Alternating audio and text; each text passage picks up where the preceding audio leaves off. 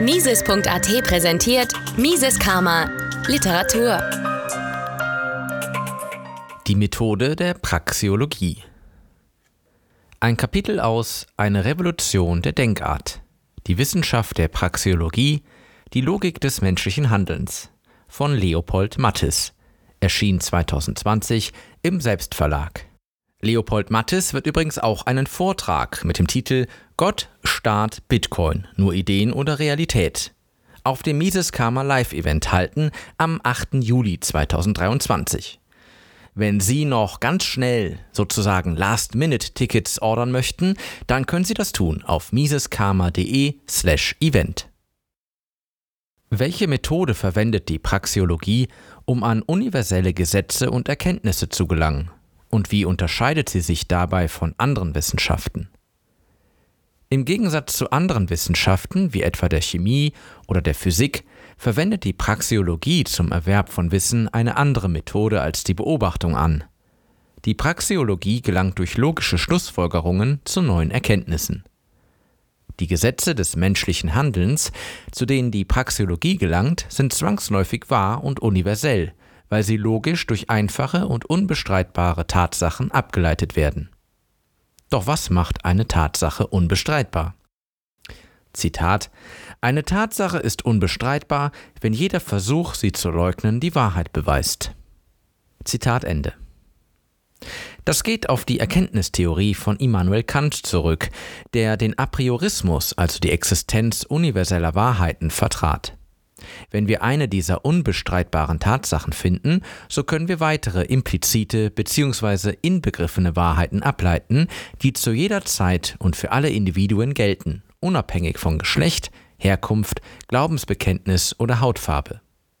Solange die Argumente logisch sind und ihre Annahmen auf der anfänglichen unbestreitbaren Wahrheit beruhen, ist die Wahrheit in jedem Schritt der logischen Kette unbestreitbar.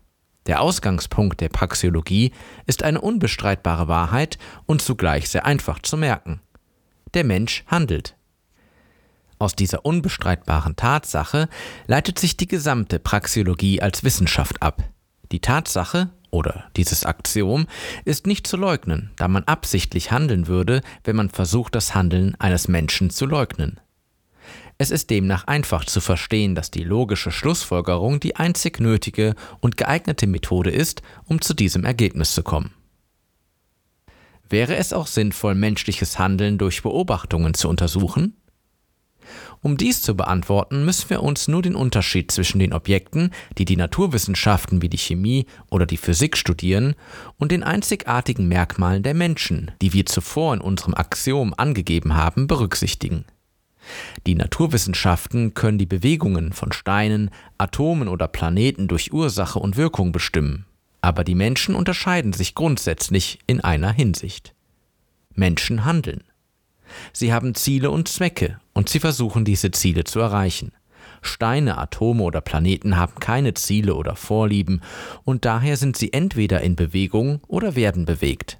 Sie können nicht aus verschiedenen Möglichkeiten auswählen oder ihre Meinung ändern. Männer und Frauen können und tun dies. Die Wissenschaften wie Chemie und Physik sind in der Lage, Objekte zu untersuchen und sie bis ins kleinste Detail zu bestimmen. Sie können unsere beobachtbare Welt mit Daten beschreiben, um sie zu quantifizieren.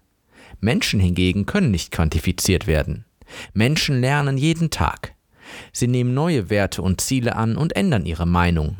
Im Gegensatz zu Objekten, die keinen Verstand haben, können wir das Handeln des Menschen nicht exakt vorhersagen. Der Empirismus ist daher nicht die richtige Methode, das Handeln des Menschen zu untersuchen, aber genau dies tun die heutigen Wirtschaftswissenschaften. Richtigerweise kommt es demnach zu einem sogenannten methodologischen Dualismus, in dem die Naturwissenschaften eine andere Methode zur Erkenntnisgewinnung verwenden als die Praxiologie, die das Handeln untersucht. Empirismus und Apriorismus. Ludwig von Mises zeigt auf, dass die Methode des Empirismus, des Positivismus und des Falsifikationismus nicht zur Untersuchung des menschlichen Handelns nützlich ist. Dazu ein paar kurze Anmerkungen. Der Positivismus orientiert sich an Dingen, die sinnlich erfassbar und demnach messbar sind, nach dem Motto Wissenschaft ist Messen. Er geht somit davon aus, dass der einzige Weg für Erkenntnis über die Erfahrung geht und er verneint somit die Existenz von a priori Erkenntnissen, Wissen, das keine Beobachtungen benötigt. Eine Hauptaussage des Empirismus ist, dass alles Wissen nur hypothetisch wahr ist und niemals mehr als eine Vermutung aus bisherigen Erfahrungen ist. Der Falsifikationismus sagt ebenfalls, dass das Wissen aus Beobachtungen stammen muss und durch eine Beobachtung überprüft werden können muss. Der Falsifikationismus sagt zudem, dass eine Hypothese niemals verifiziert werden kann und lehnt daher ab, dass eine Wahrheit abschließend als wahr bestätigt werden kann. An diesen drei Methoden ist allerdings zu kritisieren, dass die Annahme, dass alle Erkenntnis aus der Erfahrung stammt, selbst eine Annahme ist, die nicht abschließend begründet werden kann, was zu einem Induktionsproblem führt und sich die Katze in den Schwanz beißt. Die Annahme, alle Erkenntnis kommt aus der Erfahrung, ist für sich bereits eine Theorie, die bestehen muss, bevor man mit der Beobachtung beginnt. So müssen wir feststellen, dass selbst der Empirismus die Existenz von a priorischem Wissen, Wissen, das keine Beobachtung benötigt, voraussetzt. Das Modell des schwarzen Schwans von Nassim Taleb sagt ebenfalls genau dies aus. Es besagt, dass sich aus den Erfahrungen und Beobachtungen keine Allgemeingültigkeit ableiten lässt. So kommt es zu unerwarteten Ereignissen, die niemand vorhersehen kann, aber mit denen man zu rechnen hat. Die wissenschaftliche Methode der Naturwissenschaften lässt sich nicht auf das menschliche Handeln übertragen, denn es gibt im menschlichen Handeln keine kausalen Zusammenhänge. Das menschliche Handeln ist von Ideen, Theorien und Gedanken bestimmt. Der Mensch ist ein Subjekt und kein Objekt. Menschen handeln. Der Apriorismus ist die richtige Methode zur Untersuchung des menschlichen Handelns. Die heutigen Wirtschaftswissenschaften sind demnach ähnlich zu sehen wie die Astrologie zur Physik und die Alchemie zur Chemie. Alle Messungen und Experimente beruhen auf einer falschen Methode. Immanuel Kant führte aus, dass Mathematik, Logik und Naturwissenschaften durch eine Revolution der Denkart von einer losen Sammlung von Entdeckungen zu systematischen Wissenschaften geworden seien, indem sie ihre Prinzipien nicht mehr in den Gegenständen der Erfahrung, sondern in der Vernunft gesucht hätten. Die Praxiologie ist daher als erneute Revolution der Denkart zu sehen, welche das menschliche Handeln mit der richtigen Methode untersucht. Die Einzigartigkeit eines jeden Menschen.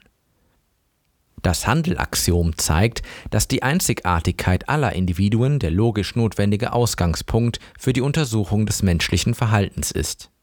Es gab schon Wissenschaftler, die versucht haben, diesen Gedanken zu widerlegen, indem sie behauptet haben, dass die Methode der Naturwissenschaften, nämlich die Beobachtung durch Messungen und Experimente, der einzig wahre Weg ist, um Wissen über den Menschen und die Realität zu erlangen.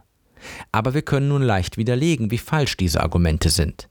Um das Gesagte noch einmal zu bestätigen, stellen wir uns einen Bahnhof mit vielen umherlaufenden Menschen vor. Nun möchten wir die zwei Methoden zur Analyse des menschlichen Verhaltens testen. Menschen am Bahnhof. Mit den Methoden der Naturwissenschaften würden die Fakten beobachtet werden. Menschen laufen ziellos hin und her. Wer aber das menschliche Handeln richtig untersucht, würde erkennen, dass die Menschen Ziele haben. Sie versuchen etwa von der Arbeit nach Hause zu kommen. Es ist demnach offensichtlich, welche der beiden Vorhergehensweisen die bessere wissenschaftliche Methode für das menschliche Handeln ist. Der Versuch, Menschen in vorhersagbare Daten und Statistiken einzuteilen, was in den Wissenschaften wie Biologie, Astronomie oder Geologie funktioniert, ist nicht nur völlig unangemessen, sondern steht zudem auch im Widerspruch zum Handelsaktiom. Die Praxeologie ist eine Gedankentheorie. Die Praxeologie ist demnach auf den Bereich des Denkens beschränkt, denn es ist nicht möglich, menschliches Verhalten, wie bei einem Experiment in den Naturwissenschaften, zu vermessen, in dem alle Parameter konstant gehalten werden und nur einer variiert wird, um neue Erkenntnisse zu gewinnen. Oder anders gesagt, als Mensch besitzen wir bereits unseren notwendigen Verstand, um das zielgerichtete Handeln zu verstehen. Des Weiteren wird deutlich, dass die Praxeologie von der Einzigartigkeit aller Menschen ausgeht und dass genau deshalb auch die Erklärungen und Vorhersagen im Umfang eingeschränkt sind. Logischerweise ist demnach die Suche nach vollständiger Vorhersagbarkeit im Bereich des menschlichen Handelns die Suche nach dem Unmöglichen und daher zutiefst unwissenschaftlich. Mises Karma, der freiheitliche Podcast. Eine Produktion von Mises.at. Hat Ihnen diese Folge gefallen? Dann teilen Sie diese Episode in den sozialen Netzwerken und hinterlassen Sie eine Bewertung auf Apple Podcasts. Um keine Folge zu verpassen, abonnieren Sie Mises Karma auf Spotify, Apple Podcasts, Deezer, Google Podcasts, Amazon Music, YouTube und überall dort, wo es Podcasts gibt. Für Anregungen, Fragen und Kritik nutzen Sie das Kontaktformular auf miseskarma.de.